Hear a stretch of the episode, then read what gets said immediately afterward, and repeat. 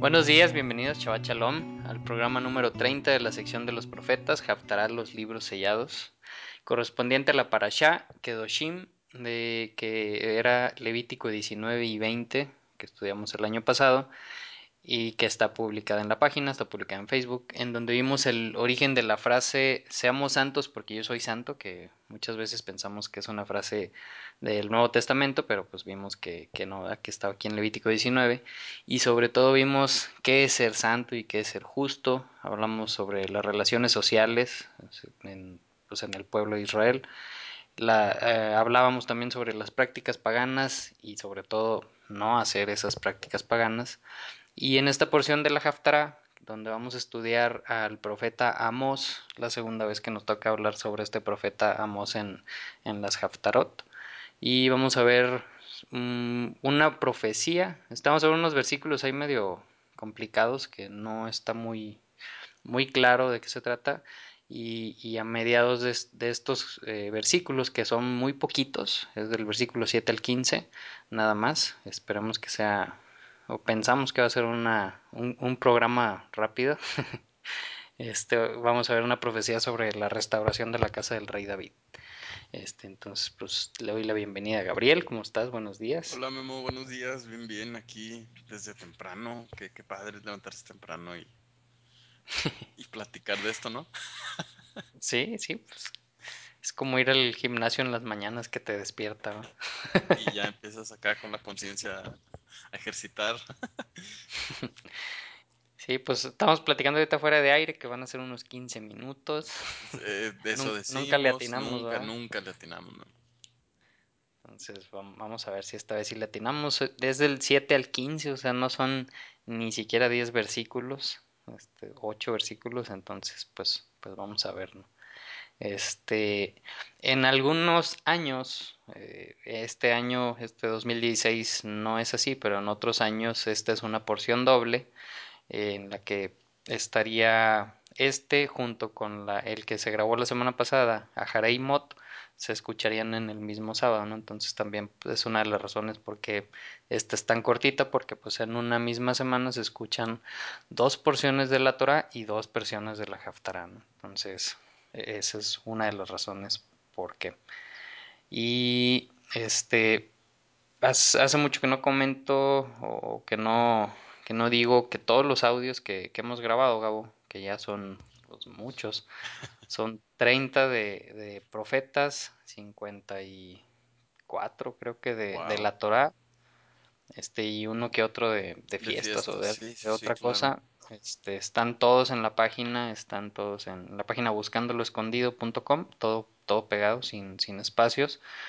Ahí tenemos eh, menús, eh, hay un menú que se llama audioprograma hasta arriba y en ese menú pues tenemos dos principales submenús, que uno es Maravillas Escondidas en la Torá, ahí están los cinco libros de, de la Torá, eh, de Génesis a Deuteronomio, y en cada uno de ellos este, pues está cada uno de los programas que, que grabamos del 2014 al 2015.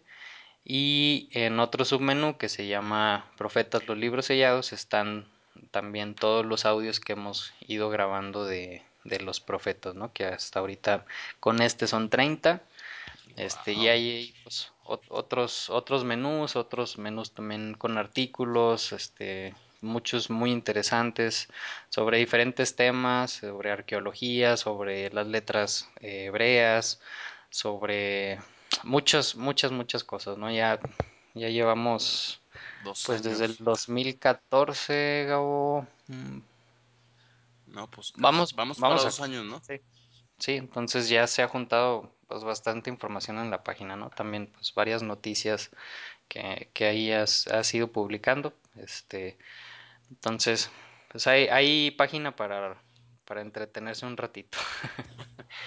Así Y es. aparte, pues también estamos en iTunes, en, en Evox, en YouTube, en Facebook, este, entonces, pues hay, hay muchas formas de interactuar con, con las personas que, que siguen la página. Y um, pues, an- antes de empezar, algún, algo que quieras decir, Gabo, algún tema, saludos, ¿Algún algo, ya, tema? ya, ya Saludos. nunca mandamos saludos, Sí, cierto, ya te, no, no te feos importa. somos. Este, ¿a quién le mandamos saludos? No, este, más bien, ¿sabes qué? Me gustaría preguntarte yo a ti antes de que tú me preguntes a mí. ¿Cómo te va con la cuenta del Homer? Pues, pues bien, hoy estamos pregrabando. La semana pasada también hicimos, este, grabamos una semana antes eh, la porción a Harei Mod. Este, ahorita estamos pregrabando, es sábado mm, 7 de mayo. eh, hoy es el día 14 de la cuenta del Homer. Y pues realmente, este, pues, pues bien, este, hicimos ahí un, un calendario para, para nuestra niña, para pues, enseñarle y, y que esté ella también al tanto de la cuenta del Homer ahí con unos, un cartón y unos vasos y en cada vaso tiene así pues una, un papelito con el número del día y adentro del vaso pues le ponemos un chocolatito o algo a la niña para pues que le dé curiosidad de ver qué hay en el día que sigue. Este, y ahí vamos poniendo, ya el día que pasó le, ponemos, le ponemos un, un papelito con un trigo, ¿no? Así como, o, o cebada más bien, como haciendo así, ahí, ahí está la cebada que es lo que se presentaba ese día, ¿no? Claro. Este, entonces digo, una forma didáctica, pues la encontró mi esposa ahí en, internet. Realmente, pues, mi esposa Paula es la que le está enseñando muchas de, estas cosas de forma didáctica y fácil para, para los niños. Este, y pues, pues muy bien, muy, muy bien. ¿Y a ti, Gabo? Eh, bien, también. Oye, y, y, y digo bien también. No, la verdad sí, muy, muy bien. De pronto, no sé si se te olvida contar y este, y- o, o ya es muy noche y de pronto te acuerdas que tienes que contar y, y todo este Hasta, tema que eh, me acuerdo que el año pasado eh, hubo varias ocasiones que Ya venía camino a la casa y ya veías el sol que casi casi se metía y chin, te acordabas, ¿no? Que en todo el día no te acordaste de, de la cuenta del Homer y pues apenitas Y alcanzabas. lo, o, o luego dices, no, pues cuando caiga el sol, ahí es cuando voy a contar y no se me va a olvidar. Y se te olvida. ¿Por qué será tan importante contar, Memo? O sea, porque pues e- ese es, ese es el sentido de la fiesta, ¿no? ¿Por, por qué será tan importante? ¿Por qué crees tú? O sea, es muy temprano para estas preguntas, Gabo. A ver. ¿Por, por qué? ¿Por qué ¿Por qué crees es que sea tan tan importante? Fíjate, este, de- desde un punto de vista práctico, Memo, eh, los niños entonces van a aprender a contar desde chiquitos. Esa es la primera parte, ¿no? Segundo, no sé si te ha pasado que el tiempo se vuelve más corto desde que cuentas la cuenta del Homer. Sí, Porque pa- pasas prácticamente desde el inicio de la primavera hasta antes de la entrada del verano. sí, sí, pues son Entonces, eh, como que de alguna manera estás más consciente del tiempo y, te- y te das- y sientes más bien que el, que el tiempo corre muy rápido. Eh, pues evidentemente esto nos enseña mucho a, a- a- y lo, lo voy a decir de una manera poética, a reconocer los tiempos, ¿no? Cuando es primavera, cuando es verano. Yo antes de, estudiar la Torah, la verdad es que como que salía y decía, ah, hoy hace frío, y luego salía y decía, ah, hoy hace calor. Pero pronto te empiezas a dar cuenta que dices, ya viene la primavera, ya viene el verano, ya viene el otoño, y al menos yo en ese sentido me volví más consciente. Hay que recordar, por otra parte, Memo, que, que la fiesta procura que, que estés esperando eh, la entrega de la Torah. Entonces se vuelve algo como, como que te hace pensar todo el tiempo, ¿no? Aunque sea poquito todos los días, pero te hace pensar mucho en, en hacia dónde vas, en que ya viene, por ejemplo, la fiesta de Shavuot, ¿no? Eh, no sé si tú te vas a desvelar este año. Sería, No sé, no, no, yo no tampoco. A ver, a ver en qué día cae y a ver si puedo desvelarme, ¿no?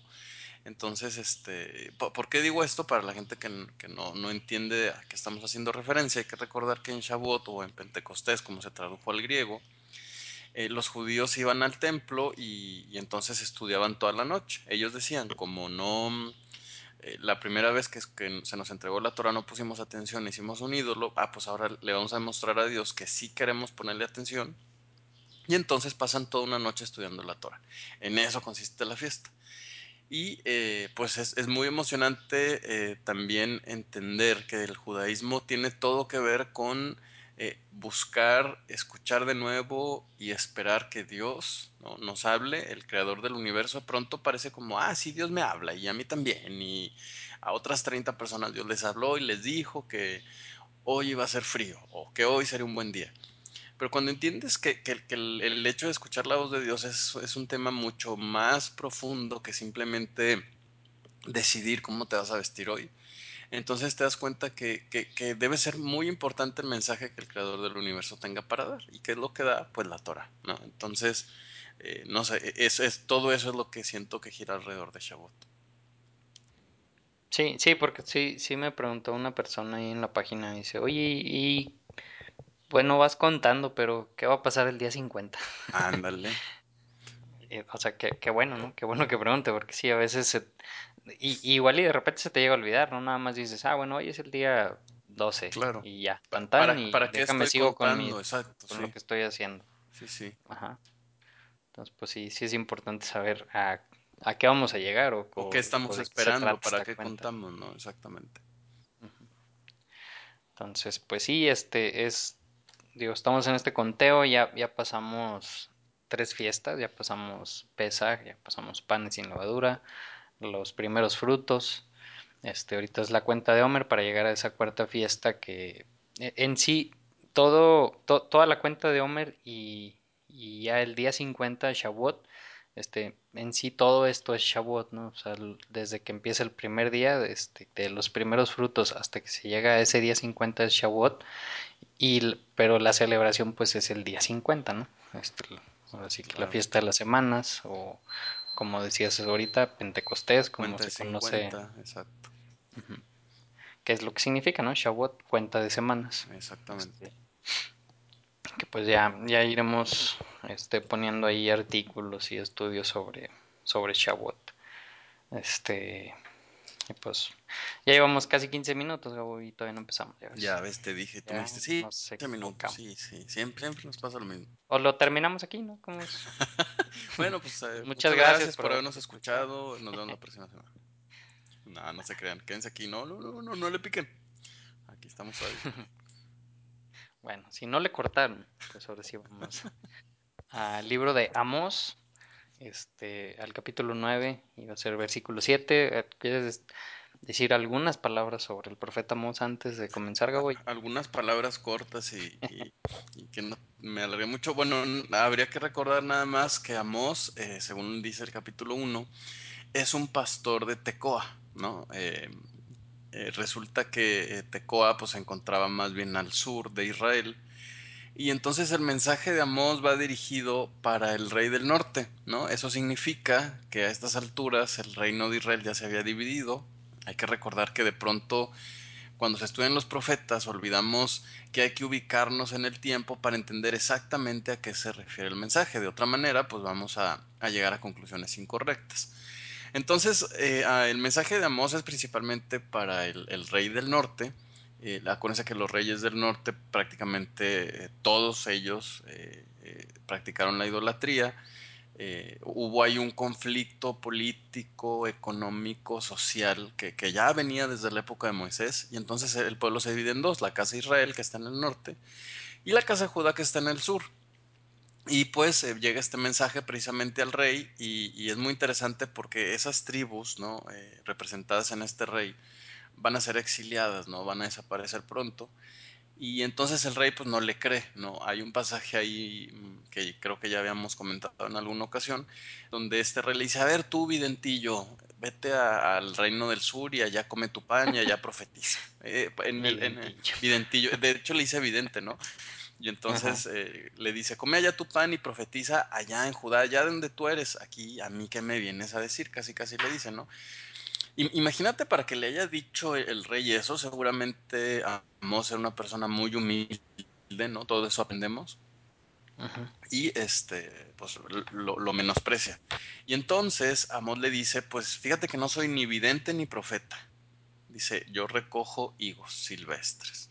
O sea, ciertamente, imagínate la humildad de Amós y, y, y que, que, no sé, yo la verdad admiro mucho a Amos, a, admiro mucho a Amos por esta respuesta porque le dice, no, pues yo, yo recojo higos silvestres y Dios me habló de atrás de una higuera.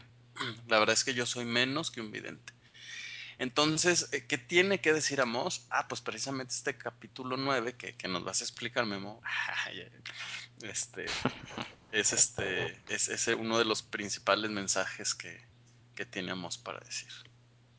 Y bien importante recalcar este, que cuando se da esta profecía, cuando estábamos este, dando esa profecía, todavía no, no había sido exiliado el pueblo de Israel ni una sola vez, ¿no? O sea, es, es antes de, todavía estaba el, eh, este, el reino en, en Israel. Y digo, es importante esto porque pues es la primera vez que, este profeta va a decir, no, vamos a ser exiliados y después vamos a ser traídos vuelta y, y, y- y a lo mejor si este mensaje se da este, ya después de que había habido un exilio, será un poquito más fácil a lo mejor decir, bueno, pues si ya pasó, a lo mejor puede volver a pasar, pero que diga esto por primera vez a alguien, pues sí, tiene, tiene mucho peso, ¿no? Y, y sobre todo, como decías, ¿no? Que el rey mismo decía, ¿cómo crees? O sea, somos poderosos, Claro, so- ¿cómo nos somos va a pasar eso? todo ese orgullo nacional que siempre tienen los pueblos. Otra cosa, y, y- y qué bueno que, que me recordaste eso, Memo. Eso significa que Amós es contemporáneo de, ¿cómo se llama? este? De Oseas, ¿no? Sí. Entonces, qué interesante eso, Memo, porque eh, eso significa, fíjate bien, que el mensaje, bueno, para aquellos que, no han escuchado estos audios y que es la primera vez que nos escuchan, eh, el reino del norte eh, fue dispersado entre las naciones, primero entre Babilonia, luego entre los persas, luego entre los griegos, luego entre los romanos. Y las otras profecías dicen que ese pueblo va a regresar. ¿Dónde están? ¿Quiénes son hoy? En teoría se supone que nadie lo sabe. Entonces, si ustedes se fijan, el mensaje de, de Amós es específicamente para esas, eh, esa descendencia de la casa de Israel que anda perdida. No es un mensaje tanto para los judíos, es decir, los de la casa de Judá, los que habitaban en Jerusalén y en la región de Benjamín. Este, entonces, este mensaje es para nosotros, Memo. Ujú. Sí, tanto ya, ya sea que, que seamos eh, pues descendencia de alguna de las tribus perdidas, o sea, esa podría ser una, una opción, digamos, pero la otra opción es aunque no seamos ni, o sea, que en la línea sanguínea de generación tras generación que está perdida en el árbol genealógico y bla bla bla, no seamos este de sangre, digamos, de las diez tribus, también si algo te hizo voltear a ver la Torá, abrazarla, querer saber de ella y sobre todo querer poner en obra lo que nos enseña este la Torá, Dios te volteó a ver, ¿no? Y, y, y, y está siendo parte de, es- de esto que nos está diciendo Amos. Claro. Este, digo, no, no necesariamente tienes que ser de sangre, Claro, este, para, para cumplir con esto, ¿no? Vemos a lo largo de la escritura que a lo mejor sería bueno hacer un, estudio sobre los, en- haciendo comillas con mis dedos, conversos, este, o sea, personas que no son del pueblo de Israel y que se unieron al pueblo de Israel, que hay muchos a lo largo de la escritura, y muchos muy importantes, o sea, no, no, no son este, así comentarios como que, ah, fulanito de tal y quién sabe quién pueblo de. Israel y, y ahí quedó, sino hay personas muy importantes en las historias bíblicas que, que, que se unieron al pueblo de Israel y, y- e hicieron cosas muy, muy importantes, ¿no? Tanto como pues las descendencias este, pues de, de David, Salomón, este, y pues Yeshua, ¿no? Este, entonces, y, además, Memo, que, recordarle a la gente que la carta a los romanos, allá por el capítulo 11, 12, 13, 14, 15, habla de este principio que, acabas de mencionar. O sea, em, es, muy importante que la gente sepa que de pronto no, no es una idea romántica que se le ocurre a Memo. Ah, si tú volteaste a ver a la Torah, Dios te está hablando. No, no, es un tema eh, de, de evangelización o de prédica. Es un tema del que Pablo habla y justifica por qué y, y dice que, que, si tú realmente no estás estudiando esto, ah, pues algo está pasando ahí y, vale mucho la pena. Yo les recomendaría que lean ahí la carta a los romanos en esos capítulos que acabamos de comentar. Porque no es como, no es como algo que, que le gustaría a, a Pablo, que se oye bonito, ¿no? Lo dice con, en base a, todo un conocimiento técnico, ¿no? En base a Mos, en base a Oseas, en base a lo que mismo Yeshua dice, ¿no? En base a lo que la misma Torá en Deuteronomio, en los últimos capítulos menciona. Entonces, eh, es muy interesante ver que, que ya era un plan de Dios desde el principio de los tiempos y, y entonces entender cómo encajamos ahí, ¿no? sí, claro. Y bueno, pues ahora sí, vamos a empezar. Ahora sí vamos a empezar a los 40 minutos y vamos a durar 5 minutos hablando. Bueno, Amós 9:7 comienza, comenta esta Haftarah con este versículo 7 que la verdad, ahorita lo leemos, este, vamos a ver qué, qué sacamos de él. Eh, podemos sacar varias teorías, varias interpretaciones, pero realmente está un poquito incierto, ¿no? Está un poquito complicado el versículo. Dice, pues ustedes, oh hijos de Israel, dice el Señor, no son lo mismo para, para mí que los eh, en esta versión dice etíopes, que los hijos de los etíopes, esto realmente dice el que los hijos de los cushitas, y luego dice, no hice yo salir a Israel de Egipto, al modo que transporté de la Capadocia a los filisteos y de Cierne a los arameos.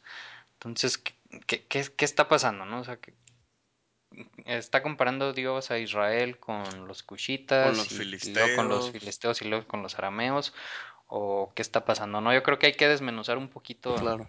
Eh, este versículo. Primero, los cushitas, o sea, ahí está diciendo, no son para mí ustedes lo mismo que los cushitas son para, o sea, que los hijos de los cushitas o de los etíopes son, o sea, hay, ¿quiénes son los cushitas? Para empezar, ¿no? ¿Quiénes son los etíopes? Este, como en esta versión dice, tenemos, eh, salen en, en, muchos lados de, de de la Biblia, este, estos cushitas. El primero, así que lo, lo podemos eh, recordar, o lo, la primera ah, más bien, sí. este, es, pues, es la segunda esposa de Moisés, de, de Moshe. Eh, y a Números 12.1, donde decía, y habló María y Aarón, o Miriam y Aarón, contra Moisés a causa de la mujer etíope, o cushita, ¿no? con que se había casado. Este, que pues ahí, digo, pensando en, en o en Cush, pues sabemos que son gente de, de color, gente de, de, piel oscura, de piel negra, este, y ahí podemos empezar a decir, oh, entonces, ¿de que, aquí está hablando algo racista o de, o de qué se está hablando, no? Este, pero realmente imagínate, o sea, si Moisés se casó con una mujer de, de, de piel oscura, ¿cómo han de haber salido los hijos de Moisés, no? No, pues un color casi tipo bronceado, muy padre, ¿no? y no creo que hayan sido este, pues, racistas con ellos, ¿no? Exactamente. No, este, y sobre también... todo menos Moisés que, que, que, estaba sacando un pueblo de la esclavitud, entonces eh, de pronto era, era más libre un, un etíope que un israelita, ¿no? Entonces no había razón para, para ser racista. Claro. Este otros lados donde se habla de, de, de los cushitas o, etiop, o, etíopes, en 2 Samuel 18:21, hay, hay una historia de cuando es vencido el hijo de David este, y que va corriendo un, un cushita, un etíope, a decirle a, a, David que, pues, que había muerto su hijo. En Jeremías 13:23, este, ahí pues, dice, hay una frase que dice, ¿puede un cushí cambiar su piel o un leopardo sus manchas? O sea, ahí pues vamos viendo, ¿no? Que sí, sí estamos hablando de, de estas personas de color de piel oscura. Jeremías 38:7 habla sobre un etíope que es justo, este, Eyed Melech, que pues obviamente se había cambiado el nombre, o sea, se había, digamos, convertido a, a, al pueblo de Israel. Este, entonces, tenemos muchos otros lados, ¿no? Donde se habla de, de estas personas, de estos kush, kushitas o etíopes. Y, y después nos habla sobre los filisteos, que dice que los, fueron, los, Dios los sacó de Capadocia, que realmente en hebreo dice Kaftor o Crit, este, que debe ser un lugar allá por el Mediterráneo. Sí, me, no, no, sé si has oído hablar, Memo, eh, acerca de un... Eh, o has investigado alguna vez de dónde aparecen los filisteos, porque dices, bueno, si los israelitas venían de, de, de Ur de los caldeos, no, bueno, Abraham en este caso, ¿de dónde venían los filisteos? Porque además el tipo de religión que ellos tienen, hay que recordar que tiene mucho que ver con el dios Dagon, ¿no? Y tiene mucho que ver con el mar. Eh, no, no, no se está, no es, la historia no está segura de dónde salen los filisteos, pero en toda esa región, Memo, hay eh, alguna información que se ha encontrado en tablillas y escritos muy antiguos que, que dicen que hubo un pueblo del mar. No, no sé si, si alguna vez has oído hablar de esto. Un pueblo C, ¿no? Lo- algo, pues, algo yo, yo, yo lo encontré acerca de los pueblos del mar y entonces dicen que ellos se fueron, eh, que venían de alguna parte, se cree que vienen de, de la zona que actualmente es Grecia, ¿no? Por eso cuando, cuando dices Crete, pues tiene mucho que ver con Creta también y toda esa región. Eh, entonces, eh, parece ser que los filisteos descienden de algunas tribus griegas o, o de lo que después serían los griegos, ¿no? Entonces, esa parte es fascinante leer, no, no, no sé si tú traes algo de información, a mí me ha gustado mucho investigar sobre esos temas. No, nada más también, o sea que ya, ya la arqueología moderna encontró esas tablillas y, y también que hace referencia pues que vienen de, de la que conocemos ahorita como Grecia. Exactamente, sí, es, está muy interesante. Dice que estos pueblos del mar en realidad son los... em, de ahí salieron los filisteos, pero originalmente eh, los, los pueblos del mar llegaron hasta Babilonia, Memo. Y después eh, hubo una guerra por ahí entre Babilonia y los pueblos del mar, y entonces hicieron que ellos se regresaran y entonces fundaran las zonas que, que están ahí por Siria y Líbano y todo esto. Entonces, eh, imagínate, durante miles de años todavía se mezclaron a cuántas razas y a cuántos pueblos e idiomas dieron lugar, ¿no? Claro, hay, hay nada más digo dos, dos lugares en la escritura donde se habla sobre estos, sobre Caftor o Queretí. Este, en 2 de Samuel 8:18 habla, ahí dice Benayahu, el hijo de Jehobada, estaba a cargo de los Queretí y Paletí.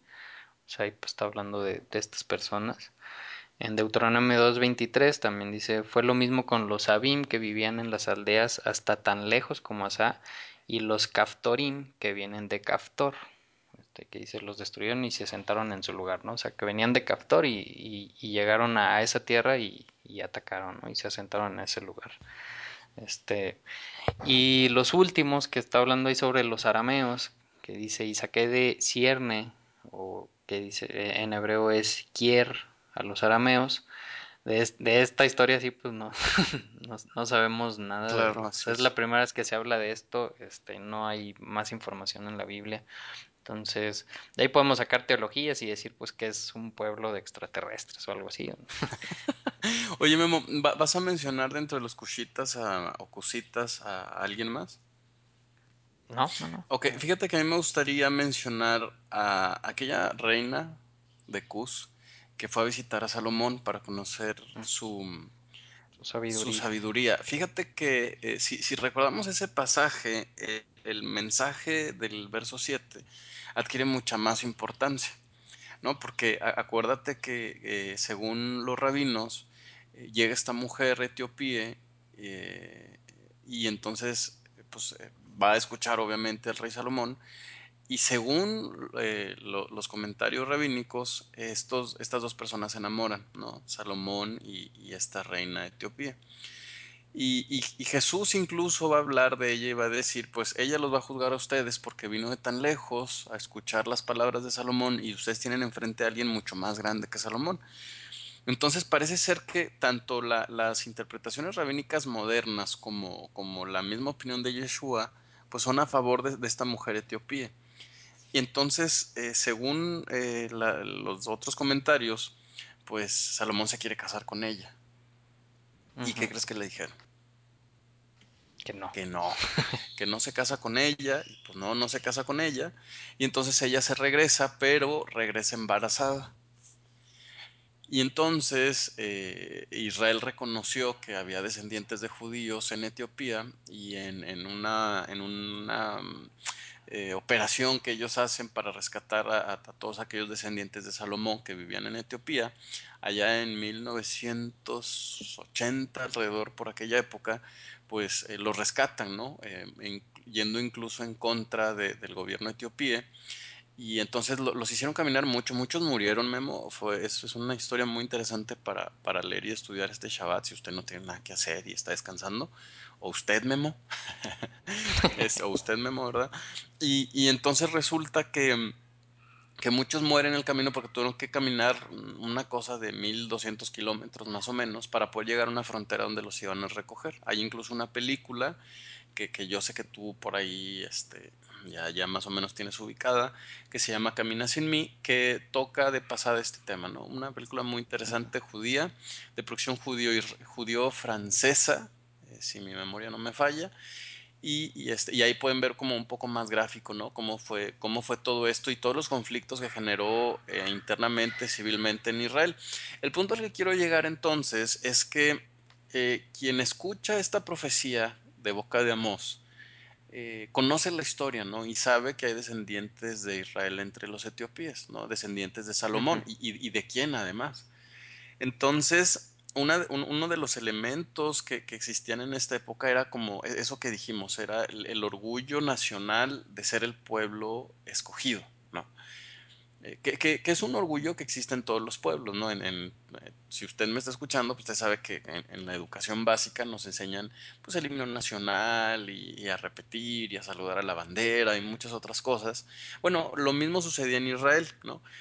Entonces imagínate que de pronto Dios les recuerda a, Israel sí, que, ellos son como aquel pueblo al que menosprecian. Y más adelante va a decir, ciertamente los cusitas son mi pueblo. Entonces se, vuelve así como, como, que Dios está, mm, eh, desea despertarlos, moverlos, a lo mejor a través del celo, ¿no? podría ser. Y, entonces la historia se vuelve mucho más personal para aquellos que escuchan esta profecía. Sí, sí, este, igual y ahí pongo esa película que dices este, en este estudio, ¿no? Abajito. Y bueno, una, una de las, encontré o escuché tres, tres teorías de épocas medievales de, pues, de rabinos este, sobre este versículo, digo, realmente, como, como dije, ¿no? O sea, podemos este, dar varias opciones o varias eh, explicaciones y ya cada quien pues decidirá o, decidirá que, entiende que es otra cosa. Este, una que es la que más me gustó dice que así como, como dice, ¿no? Este, en el, a inicios dice, vosotros sois hijos de Israel, dice el Señor, no sois lo mismo para conmigo que los hijos de los cushitas etíopes. O sea que eh, ahí interpretan que pues los cushitas o los etíopes este, son de, piel oscura y cuando están mezclados entre otros pueblos es fácil distinguir a un si ven a un niño y pues ven, ven que es de piel oscura pues y, andaban a lo mejor en, ahí en Medio Oriente pues era fácil distinguirlo no ah, pues este es, es hijo de etíopes o es hijo de cushitas y, y que le dan la interpretación que Dios le dice ustedes pueblo de Israel eh, aunque anden regados en las naciones, van a, van a ser distinguidos que son hijos míos, así como los hijos de los cushitas son distinguidos cuando están regados en las naciones. órale, qué interesante este, estuvo eso.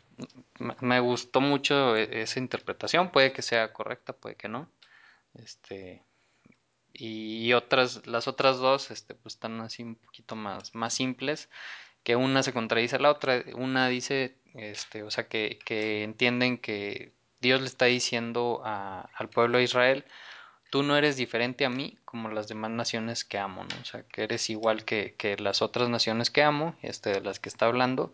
Y la otra, la otra explicación, el contrario, dice, tú no eres indiferente para mí como las demás naciones son indiferentes para mí. Entonces, pues... No, me gusta tanto esa última, ¿no? y, no, me gusta tanto no, no por el eh, amor que yo le puedo tener a Israel, sino porque el sentido del verso eh, es, al revés, ¿no? Le dice, yo mismo hice ascender a Israel de la tierra de Egipto y, a los filisteos de Caftor y a los arameos de Kir. O sea, Dios está diciendo que ha guiado la historia de, todos los pueblos, ¿no? O sea, claro. Dios no es nada más el Dios de Israel, Dios es el Dios pues, del mundo y del universo. Sí, yo, yo me quedo con, la, con esa primera que, que encontré, este, me, hace sentido. Claro. Este, porque pues sí, realmente, eh, en, digamos, aquí en la ciudad, este, es, es, no es fácil encontrar, este, pero cuando encuentras una persona que tiene ciertas características, que sigue ciertas tradiciones, que, o que es asiático o así, ¿no? Ubicas. O sea, es, es fácil saber, ¿no? Que, que es diferente. Claro. Este, y, y, pues sí, no como decías hace ratito, en Israel, pues ahorita ya hay de, de todo, de todos colores, de todos sabores, de todos olores. Este, pues, se, se ha ido poco a poco pues yendo los los israel los judíos ahorita pues, sí ¿no? los judíos reconocidos en diferentes partes del mundo hay asiáticos hay hay este, rusos etíopes rusos sea, hay de, todos los, de, todas las razas este, humanas hay en, Israel y todos, este, antes de que digan soy este, de Etiopía, soy ruso, soy este, japonés o chino, pues dicen soy judío, ¿no? O sea que no es judío, a veces se, se dice o es una raza o es una religión, pero realmente va, va mucho más allá, ¿no? No es ni raza ni religión porque pues hay de todas las razas, este no, no quisiera decir que hay de todas las religiones, sino más bien es como que eh, una, una forma de, de, de, llamar a personas que tienen un pacto con, con, Dios, ¿no? ¿Y cuál es ese pacto? Pues el pacto que está escrito en la Torah, ¿no? Este, pero bueno, ya, ya llevamos 15 minutos, yo creo que más de 15 minutos en el, en, en el primer en el verso 1. Pero bueno, yo creo que después de esto la gente que realmente está interesada en la profecía de Amós ya tiene como un panorama pues ahora sí bien, bien completo, ¿no? Para entender todo este mensaje. Así es. Versículo 8 dice, mas los ojos del Señor, de, de Dios, están mirando a este reino pecador. Y ahí pues cuando habla de un reino pecador, normalmente ¿qué se nos puede venir a la, a la mente? Pues la, la, gran ramera, ¿no? Pero realmente pues aquí está hablando sobre Israel. Claro. Está hablando sobre el reino pecador que es, que es Israel, ¿no? En ese momento. Dice, y yo lo quitaré de sobre la tierra pero no obstante no destruiré del todo a la casa del reino de Jacob, ¿no? dice Yud dice el Señor. Entonces, todos los que están en, en ese momento eh, histórico en Israel y, y, y, ahorita también puede ser, o sea, los que están en, en Israel y, y, en todos lados realmente y que están siendo, que no estamos siguiendo este, la Torah, este, dice, voy a destruir ese reino. Ahí está hablando pues más en ese punto histórico. Dice, pero no voy a destruir del todo a la descendencia de Jacob, ¿no? Este, que pues ya sabemos, siempre, siempre hay un remanente, siempre lo ha habido y siempre lo habrá. Y dice el versículo 9, pues he aquí que por orden mía será agitada en medio de todas las naciones la casa de Israel. O sea, será esparcida en medio de todas las naciones y pues eso se, ha cumplido al pie de la letra. Y da una pues un, un, una explicación a, a pues a, ese momento histórico cuando pues había muchos muchas personas que hacían esto. Dice como se zarandea el trigo en un arenero y no cae por y no caerá por tierra un solo granito no de ahí pues de, de qué está hablando pues, cuando se, se ciega el, el, el trigo que hacen lo ponen por, con una mallita y lo empiezan a, pues a menear, a zarandear, se empieza a caer todo el, pues todo lo que no sirve, todo lo que es paja dentro de, de, del trigo y solamente en la malla se queda pues el trigo, ¿no? Ya, ya en sí el trigo. Entonces aquí está haciendo esa referencia, este, diciendo que va a esparcir a su pueblo en el mundo, pero que ninguna de las semillitas buenas se va a perder, ¿no? O sea, wow. que, que, siempre las va a tener reconocidas. Entonces, imagínate qué, qué imagen, ¿no? Este, yo creo que todos tenemos esa imagen en la mente de cuando están esparciendo el trigo este, y, y, y se cae todo, toda la mugre, toda la basura. No es la primera vez, hay varias referencias que hace esto eh, el Tanaj. Entonces, pues, claro, pues, wow, ¿no? y es un mensaje muy claro, ¿no? Lo que está diciendo es que el hecho de que estos descendientes de Abraham, 10 tribus, sean esparcidas entre el mundo, es por un proceso de limpieza, ¿no? Yo, yo, creo que aquí valdría mucho la pena que usted que nos escucha, fíjese bien lo que le voy a encargar de tarea, eh, que usted que nos escucha nos diga por qué cree que, que esparcir a Israel entre las naciones resulta en una limpieza ética y espiritual, ¿no? No, no tanto racial, sino porque el plan de Dios es los voy a esparcir para que se limpien. ¿No sería mejor al revés, como separarlos para que se limpien? Porque, porque fíjese usted que nos está escuchando que normalmente eh, pensamos al revés, ¿no? Es como me voy a ir a un lugar en la montaña para meditar y para purificar mis pulmones y mi mente. Y Dios piensa al revés que nosotros siempre. Dice, no, los voy a revolver entre todos los demás para que se limpien. ¿Cómo podría suceder algo así? -huh. Ah, ¿verdad? Interesante, ¿verdad? Claro, claro. ¿La dejamos abierta? La dejamos abierta y, y, este, y si usted se queda hasta el final, pues ahí medio le damos unas ideas. Bueno. ok. Ok, entonces, bueno, eh, dice que los va a esparcir y digo, ahí hay que acordarnos, ¿no? Otra vez recalcar que es, esta profecía es antes de, de cualquier exilio del pueblo de Israel. ¿no? Versículo 10, pasados a cuchillo serán todos los pecadores de mi pueblo, los, o sea, como dices, van a ser regados para hacer una limpia para todos los que se dicen ser del pueblo, de dientes para afuera, pero que realmente se transan a la gente, este, y, y pues hacen todas las prácticas que, que, Que Dios ya que había no están de prohibido, acuerdo, claro. exactamente, o que van a un lugar alto y, y le rinden culto, culto a Baal, o que tienen ídolos, o etcétera, etcétera, etcétera. Dice, todos ellos van a, van a dejar de existir para, para mi pueblo. Y dice, los cuales están diciendo, no se acercarán ni vendrá mal alguno sobre nosotros. Órale, ¿no? Híjole. O sea, es- su- híjole, suen- no. suena de algo a lo que nos enseñan en estos días, de que todo va a estar bien, todo, ya con ser parte de uno u otro grupo tienes Todas este las ganado la bendiciones. salvación y las bendiciones y no pasará nada. Sí, o sea, le, está hablando a un grupo de personas que, que creen que todo les va a salir bien. Y, y- y ahí es cuando entonces nos damos cuenta qué importante es este mensaje, porque nos est- le está hablando a esta generación. Sí, O sea, le está hablando a esta generación y esta generación dice, no, el mal no vendrá sobre nosotros. Es, es impactante darse vamos a ser arrebatadas, no se Sí, todo va a estar bien. Si tú hiciste esta oración o, o- o diste tal cantidad de dinero en la iglesia, ya, ya, ya lo resolviste. Y, y la verdad es que el mensaje de Dios es mucho más profundo. Sí, que por cierto ya abrí una cuenta para si nos hacen donaciones grandes, este, les mandaremos un certificado de salvación. Ah, to- estoy jugando, obviamente. Obviamente, ¿verdad?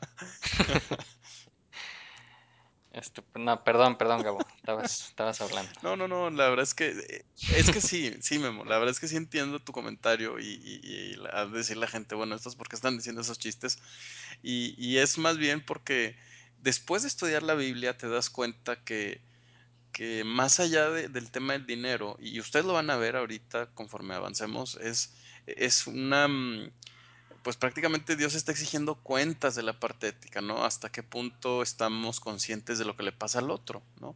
Es lo que decías, eh, todos esos que pecan y que están ensimismados, que ese es el problema, ¿no? Estar ensimismados, son los que van a caer espada. Entonces, a lo mejor usted se está preguntando por qué. Ah, bueno, seguimos leyendo y se va a dar cuenta por qué es tan malo estar ensimismado y nada más pensar en, en uno solo, ¿no?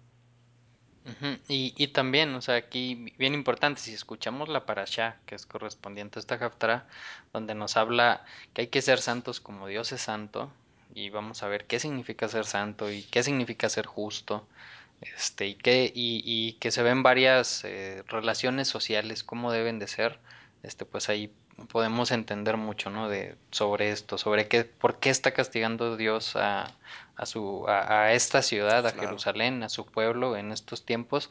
¿Por qué? Porque no estaban haciendo lo que Dios pidió en, eh, eh, bueno, eh, a lo largo de toda la Torah, obviamente, pero pues también mucho en, en, en la, en la parasha correspondiente. Claro, y, y entender po- por qué, qué estaban haciendo y, y- y por qué los castiga y ver si no estamos haciendo esas mismas cosas, ¿no?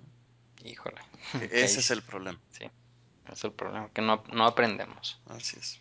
Y me, incluyo. Versículo 11, este, y aquí pues comienza, digamos, un- la una profecía mesiánica. Dice, en aquel tiempo restauraré el tabernáculo o reino de David que está por tierra y repararé, repararé los portillos de sus muros y reedificaré lo, lo destruido y lo volveré a poner en pie en que estaba en los tiempos antiguos. O sea, No, y, y ahí uno diría, a ver, Memo, espérate, tiempos antiguos los de Amós. No, no, pues esos son tiempos antiguos, ¿no? Estamos hablando de los filisteos y los pueblos del mar. Y entonces Amós dice, no, no, los tiempos antiguos son más para atrás. ¿cómo? ¿Cómo? ¿No? O sea, ¿a, a qué época se está refiriendo Amós entonces? Qué interesante, el secreto está en qué es el tabernáculo caído de David. Algunas versiones, fíjate, esta versión traduce la cabaña de David, Ajá, ¿no? Otras dicen el sí. tabernáculo, otras dicen, ¿qué, qué es eso, Memo? Tú sabrás. Pues, pues digo, este, se podría estar re- refiriendo al tabernáculo Claro, e- e- este, es lo primero que Moisés. pensamos, ¿no? Que, que en esa época estaba construido, ¿no? Bueno, e- e- el tabernáculo Ha- había un, ajá, el tabernáculo temporal que después este, David, bueno, manda, pues no David, ¿no? Ya su hijo manda a a construir, meter, construir el templo. Este también se puede estar refiriendo al templo, aunque, aunque, aunque no estaba caído el templo en ese entonces, todavía no llegaba a Babilonia. Entonces, si no se refiere al edificio físico, eh, ¿a, a qué tabernáculo de David podría referirse? Pues a su A descendencia, su ¿no? descendencia y recordar que es po- política y socialmente, en la época de David, las doce tribus estaban unidas. Durante el reinado de David y Salomón, es cuando históricamente Israel ha tenido el mayor florecimiento según la Biblia, ¿no? Es decir, según la Biblia dice que, que nunca el pueblo estuvo tan unido como David, porque pues David era un excelente líder y todo el mundo lo seguía, ¿no? Hay que recordar que allá cuando a David lo perseguía eh, el rey Saúl, por ejemplo, el, el pueblo empezó a unírsele, ¿no? Los pobres, los desvalidos, entonces todos lo nombraron rey, le cantaban canciones cuando él regresaba de la guerra, todo el pueblo unido, perdón, y Saúl tenía celos, ¿no? Entonces, imagínate que a eso se está refiriendo. O sea, la profecía nos dice que un día estas doce tribus, aunque ya fueron zarandeadas, que es lo que nos acaba de decir Amós, un día van a ser reunidas. Mm, Órale. órale, interesante. Y, y también, pues, digo, está este, hablando, ¿no? De ya también, pues, de la época mesiánica. Por Este, supuesto. cuando, o- o- obviamente, digo, eso no está en tela de juicio, yo creo que por ninguna de las teologías, este, que aquí está hablando de, de una profecía mesiánica, pues ya también en los tiempos futuros que, que sea restaurada esta, ya sea templo, ya sea tabernáculo, ya sea hombre, este, Ya sea tribus, tribus, o a lo este, mejor todo pues que junto, ¿no? lo más seguro, ¿no? Que, que, digo, una cosa lleva a la otra, Claro. este, y, y pues ya esté hablando sobre ese reinado que pues todos estamos esperando, ¿no? Versículo 12 dice, a fin de que sean dueños de los restos de la Idumea y de todas las demás naciones, pues en ellos será invocado mi nombre, dice el Señor, hacedor de tales maravillas. ¿no? Híjole, qué interesante está eso. ¿Qué significa eso que acabamos de leer? Sí, o sea, dicen, dice Dios, "Vo- voy a restablecer el tabernáculo de David. ¿Con qué propósito? Para que mi nombre Para sea que, invocado por todas las naciones. y, ¿Qué- qué- ¿Y cuáles serán todas las naciones? ¿Todas las naciones? ¿O, o algunas? O algunas, ¿Poquitas? exacto. No, ahí dice todas, ¿no? Para que posean el resto de Edom y todas las naciones, ya que mi nombre es invocado sobre ellos. O sea, o sea, a ver, de, verdad es que es- esto es fascinante y, y si yo hubiera sido Amos, me hubiera quedado pensando, a ver, Dios está haciendo un plan y Dios va a castigar al pueblo para, para ser reconocido no nada más por Israel, sino por las otras naciones. ¿Cómo, cómo haces eso, no? Es como si le dijeras a tu hijo, este, eh, te voy a dejar solo para que sufras las consecuencias de tus actos, no nada más para que me conozcas tú, para que me conozca toda tu escuela, o, todo tu trabajo, o todo... ¿Qué, qué, qué, qué, forma de Dios de hacer sus planes? eh? De verdad, esto es... Yo no sé si, si a ustedes que nos escuchan les impresiona, pero a mí sí me impresiona un montón.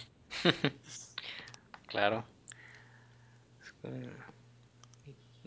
Sí, es que, por ejemplo, la versión que yo tengo, este, se entiende de otra forma. Yo te estaba leyendo otras versiones. En, en esta versión dice que los voy a, a, a juntar de todas las demás naciones y luego dice, pues en ellos mi nombre será invocado. Entonces como que se llega a entender que como es que los, los que junté, eso, en ellos el ellos. nombre va a ser invocado, pero, pero sí, ya viendo en otras versiones sí es más como, Sí, como tú lo El estás verso, leyendo. fíjate, la versión hebrea dice para que posean al resto de Edom y todas las naciones. O sea, sí, sí tiene que ver con que los va a juntar y les va a dar esas naciones. Y lo dice, ya que mi nombre es invocado sobre ellos, ¿no? Es decir, sobre las naciones, que es lo que habló en plural, ha dicho el Señor hacedor de esto.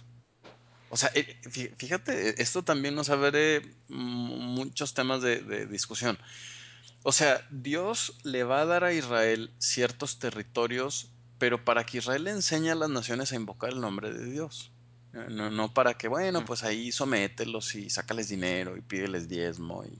No, no, eh, eh, el propósito es bien claro, ¿no? Dios quiere que todo el mundo lo conozca. Claro. Y, y, y- y digo, y aquí también está hablando pues más ya sobre ese territorio, ¿no? Sobre la, tierra de Israel. Este, que ahor- ahorita digo, realmente pues vemos que se está cumpliendo, ¿no? Este, y que a lo mejor faltan todavía much- muchos por, por ser, este, jalados de todas las naciones.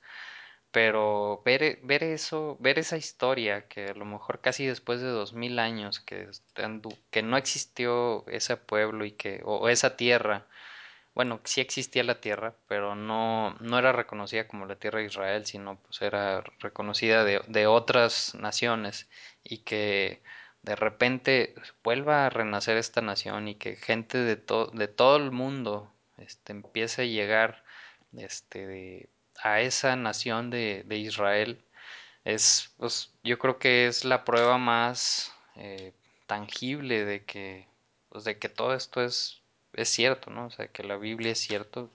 Si alguien no cree en la Biblia, pues vea la historia y, y, y- y se puede dar cuenta que, que es más difícil no creerla que, que creerla, ¿no? Exactamente.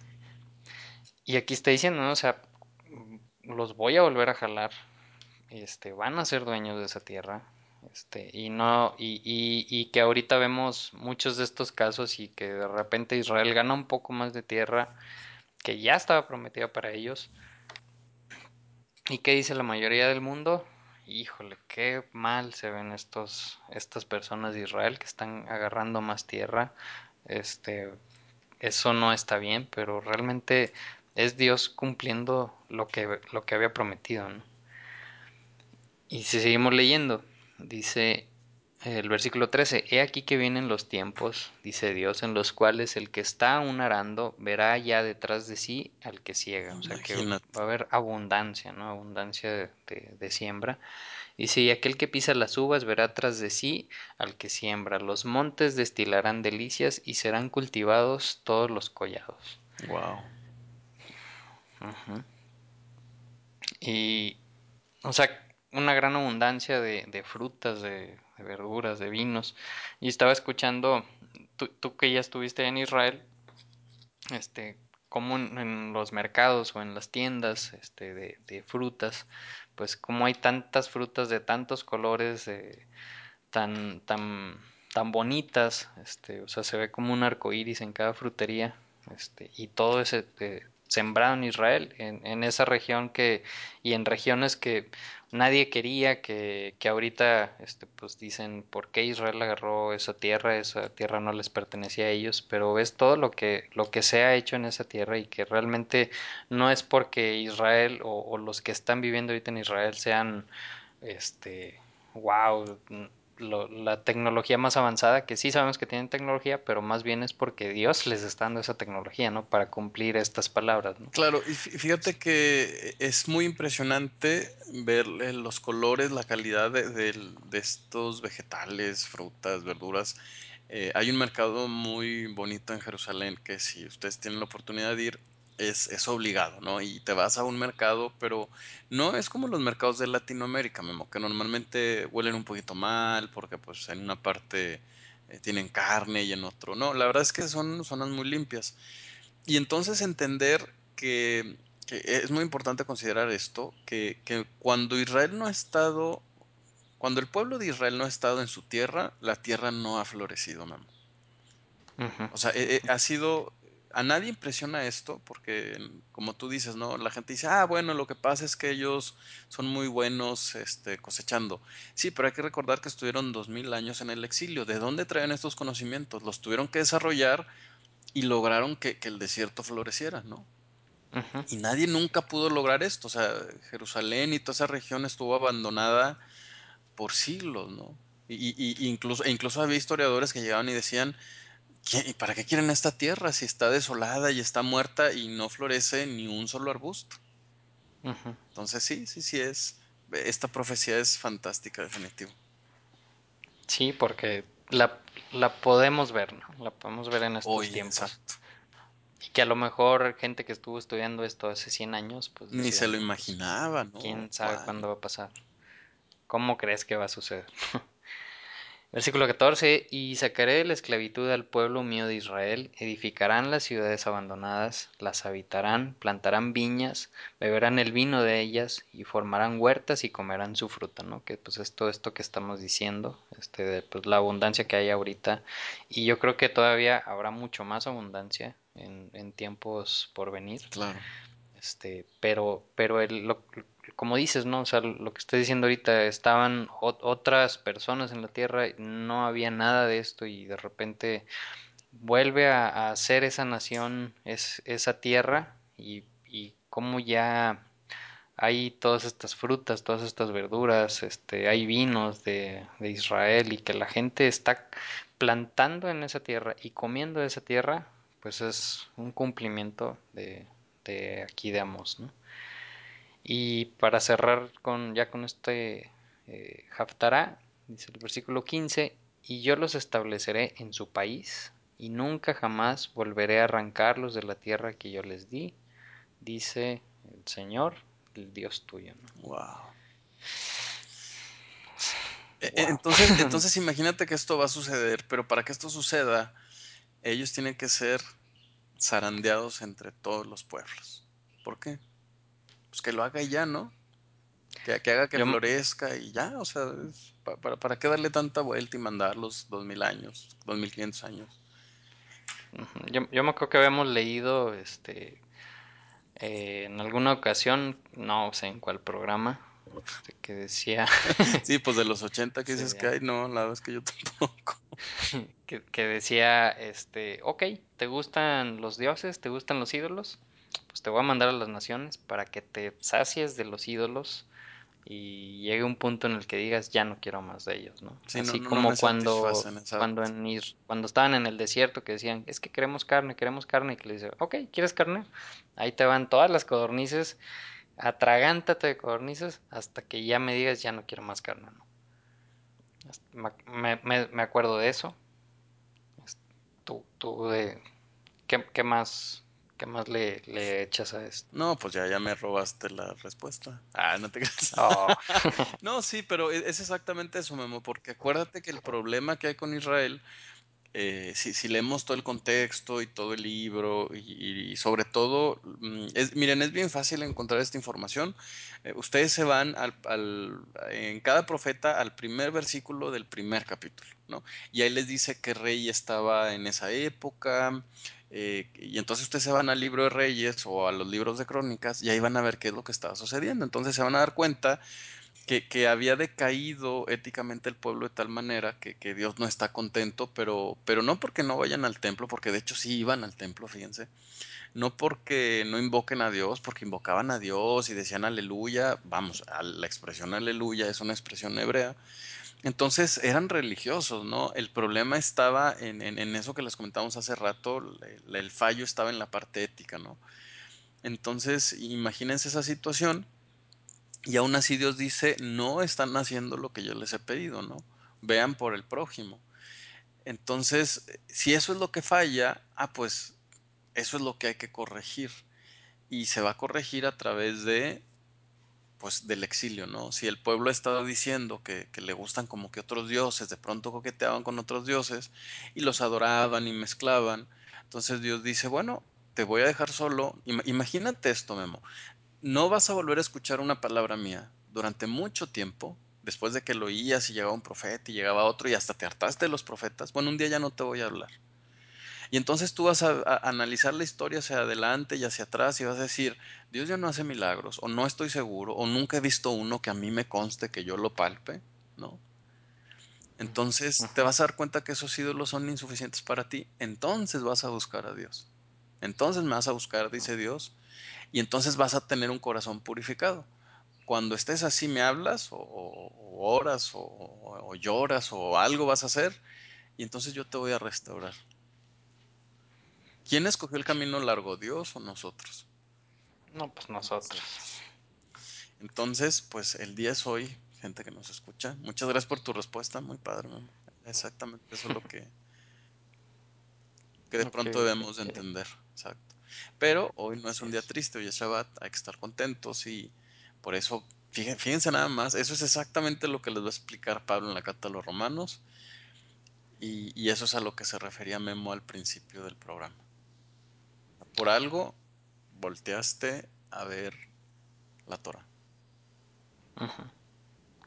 Pues aleluya. Gloria a Dios. Bueno, pues con esto cerramos, Gabo.